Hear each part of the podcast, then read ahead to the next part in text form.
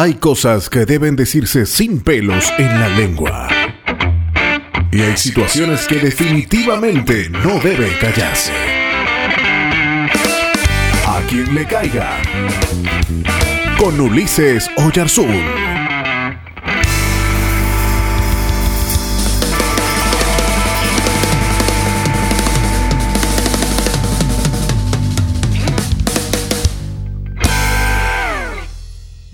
Buenas noches, señoras y señores.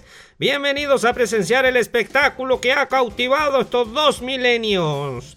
En esta oportunidad relataremos un encuentro de aquellos.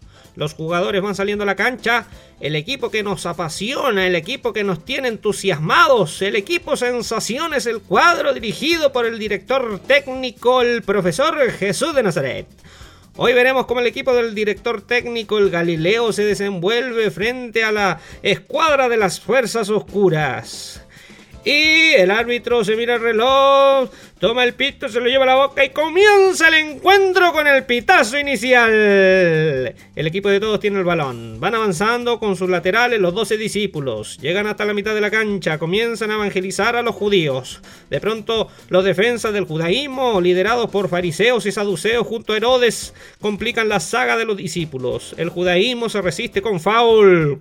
¡Oh Dios! ¡Matan a Jacobo y Esteban! El equipo los del camino, en una acción estratégica, dejan la pelota para que la tomen los nuevos cristianos de procedencia griega. El pase ahora es para Pablo, gambetea y la lanza terreno enemigo. Entran a la era chica, llegan al Asia Menor, llegan a Roma, llegan a la capital del mundo antiguo. ¿Qué pasó? ¿Qué pasó? Nerón por su parte sale la marca. ¡Eso es penal, señor árbitro! Este jugador, Nerón, comete una falta gravísima, incendia Roma y culpa a los cristianos. Matan a muchos, incluyendo a Pedro y a Pablo. Qué lamentable, qué lamentable, pero la barra comienza al son de los tambores, al son de los cánticos, se levantan y vamos, vamos equipo, vamos, vamos. El director técnico se levanta de la banca y trata de ordenar a su equipo mientras que el árbitro no cobra nada. Pero, un momento, Nerón cae en el campo de juego, al parecer por un desgarro y sale de la cancha. Ha muerto el emperador que ha sido una pesadilla para los cristianos. Justicia divina, señores, justicia divina. La pelota es ahora del docetismo y el levionismo en contra del equipo nuestro. Avanzan por el extremo derecho. Estas sectas que niegan la divinidad de Cristo o niegan su humanidad respectivamente siguen avanzando. Entran a campo de los ahora llamados cristianos. En la última línea salen en defensa de la fe estos cristianos del segundo siglo, algunos conocidos como grandes mentes brillantes, Eusebio, Ireneo, Tertuliano, Clemente de Alejandría y otras mentes brillantes que pivotean el balón y la sacan de la zona de peligro.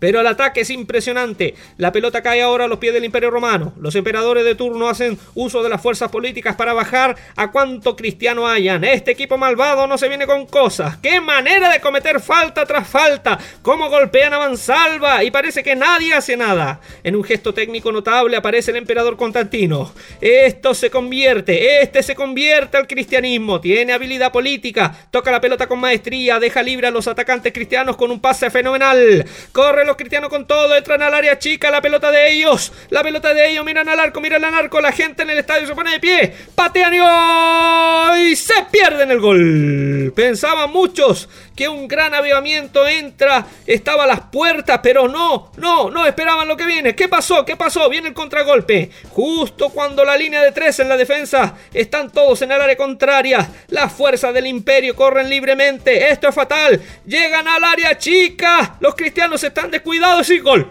¡Gol! Los cristianos confiados Creyeron que el movimiento de Constantino les abría paso sin obstáculos al campo enemigo, pero sin darse cuenta pierden fuerza. La gran mentira, la gran mentira de este emperador. Todos creían que este jugador tenía intenciones piadosas, pero no era más que un movimiento político que cambiaría la historia del cristianismo como lo hemos conocido hasta ahora. Lo que hace este hábil genio del balón es cambiar de paquete, pero no de contenido. Una jugada que termina en el remate de Teodosio I, el otro emperador, cuando reconocen el cristianismo como religión oficial del imperio. Pero para todos los comentaristas, no fue sino una excusa para barnizar la religión imperial de una cáscara cristiana. Casi todos los jugadores se la creen. Está pasando algo terrible. Ahora se pone cuesta arriba el encuentro para los cristianos. Y el árbitro toca el pitazo y nos vamos al descanso. ¿Todavía estás ahí? Si aún quieres más información sobre nosotros, visítanos en www.ulisesoyarzun.net o en Facebook, Twitter e Instagram. Hasta el próximo A quien le caiga. Te esperamos.